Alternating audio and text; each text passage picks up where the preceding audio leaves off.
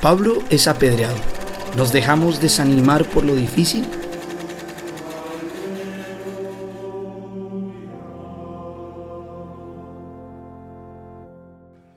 En este capítulo hablamos sobre la dificultad de la misión, el compartir en comunidad y muchas cosas más. Acompáñanos a vivir la palabra de Dios. Hola, hoy estamos con Juliana Villegas, María Paula Gallegos.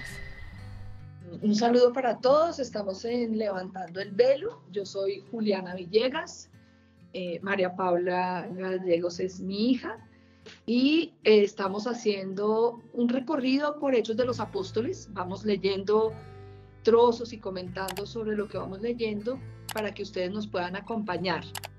Eh, vamos en, en, Hechos capítulo 14, vamos a retomar desde el versículo 19. Vinieron entonces de Antioquía e Iconio algunos judíos y habiendo persuadido a la gente, apedrearon a Pablo y le arrastraron fuera de la ciudad dándole por muerto. Pero él se levantó y rodeado de los discípulos entró en la ciudad. Al día siguiente marchó con Bernabé a Derbe. Habiendo evangelizado aquella ciudad y conseguido bastantes discípulos, se volvieron a Listra, Iconio y Antioquía, confortando los ánimos de los discípulos, exhortándoles a perseverar en la fe y diciéndoles, es necesario que pasemos por muchas tribulaciones para entrar en el reino de Dios Designaron presbíteros en cada iglesia y después de hacer oración con ayunos, los encomendaron al Señor en quien habían creído.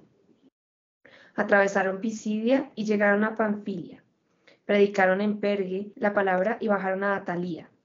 Allí se embarcaron para Antioquía, de donde habían partido encomendados a la gracia de Dios para la obra que habían realizado. A su llegada reunieron a la iglesia y se pusieron a contar todo cuanto Dios había hecho juntamente con ellos, y cómo había abierto a los gentiles la puerta de la fe. Y permanecieron bastante tiempo con los discípulos. Bueno, ¿qué te llama la atención? Eh, bueno, pues el capítulo pasado habíamos hablado un poquito de, esa parte de las tribulaciones y, y, pues sí me llama la atención que pues como uno como esa fuerza de, Pablo, de que así lo hubieran apedreado y todo, él se para y sigue como evangelizando, ¿no? Como que, pues muy, muy valiente. Y, pues esa, esa exhortación que dice que para que podamos llegar al reino de Dios vamos a tener que pasar por muchas tribulaciones. Creo que sí, pues me llama la atención porque sí es como lo siento que nos está diciendo el Señor eso ahorita a nosotros, ¿no? Como que realmente vamos a tener que pasar eso y pues es como, es bueno saberlo para que uno esté preparado en el momento que le pase y no salga uno corriendo o piense que de pronto está haciendo algo malo, porque, porque ya el Señor nos está advirtiendo que eso nos va a pasar. Y al revés, también, también puede ser como un indicativo de que uno va por, por buen camino. Sí, entonces decíamos que, que, por un lado hay que prepararse porque sí, eh, digamos que el Evangelio es muy claro en eso, que precisamente esto no, aunque son buenas noticias, son noticias incómodas para muchas personas y que eso va a generar rabia, va a generar eh, de pronto mm, como que a uno lo segreguen, lo hagan a un lado, hablen mal de uno de pronto, diferentes cosas que yo creo que algunas de esas las hemos podido experimentar a lo largo de nuestro caminar, María Paula. Y tal vez también eh, eh, permite saber que si todo el mundo está tan contento con uno y todo el mundo lo felicita y solo son elogios, yo creo que uno ahí también tiene que revisar qué está pasando, porque posiblemente está como dándole gusto al mundo. Eh, uno, ¿no? Toca, toca estar atento. Tampoco se trata de buscarse los problemas por gusto, creo que en eso hay que también ser cuidadosos de hecho, pues yo veo que Pablo, que se levantó y se puso de pie, no se volvió a salir a la plaza a seguir ahí, sino que pues se fue con sus amigos a otra ciudad, ¿no?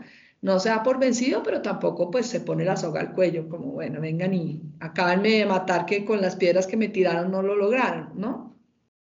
Entonces pienso eso de este texto, no sé qué más te, te llegue a ti. Sí, es que estaba, estaba releyendo y bastante.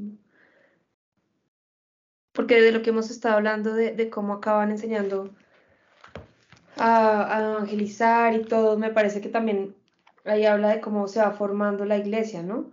Entonces él va, va dejando, dice después, designaron presbíteros en cada iglesia y después de hacer oración con ayunos, los encomendaron al Señor en quien habían creído.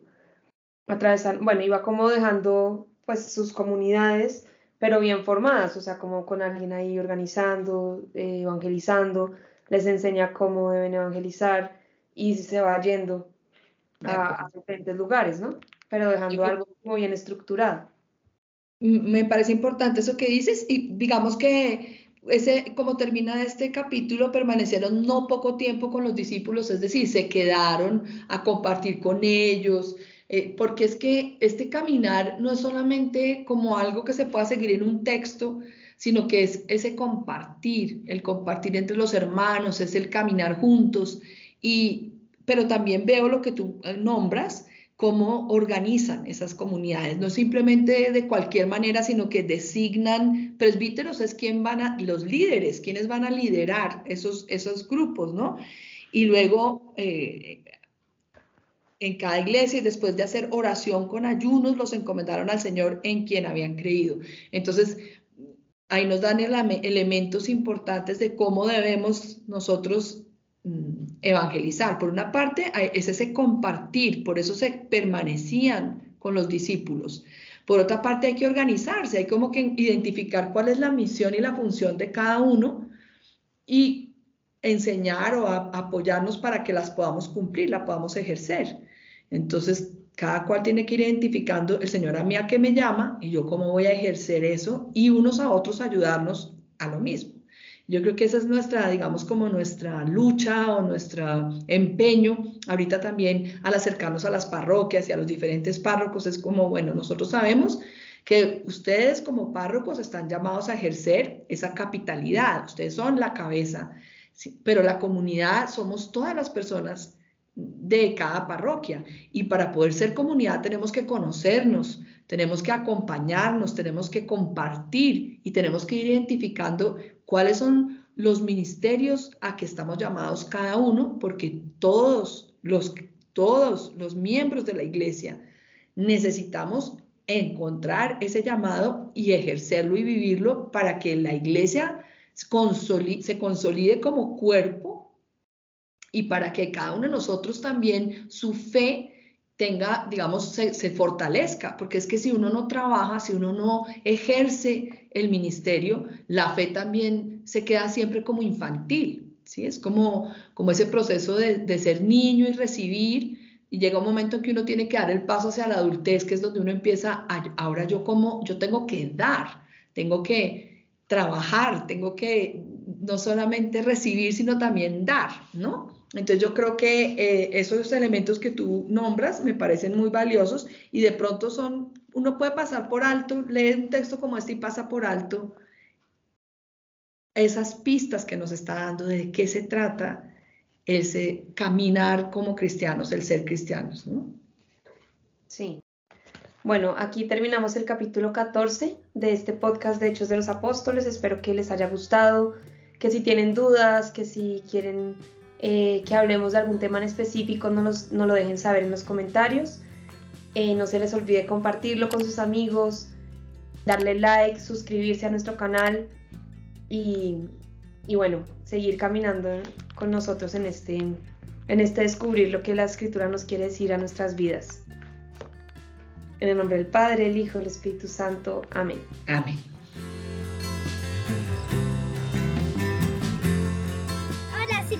video no te olvides de suscribirte, toca la campanita, compártelo con tus amigos y dale like.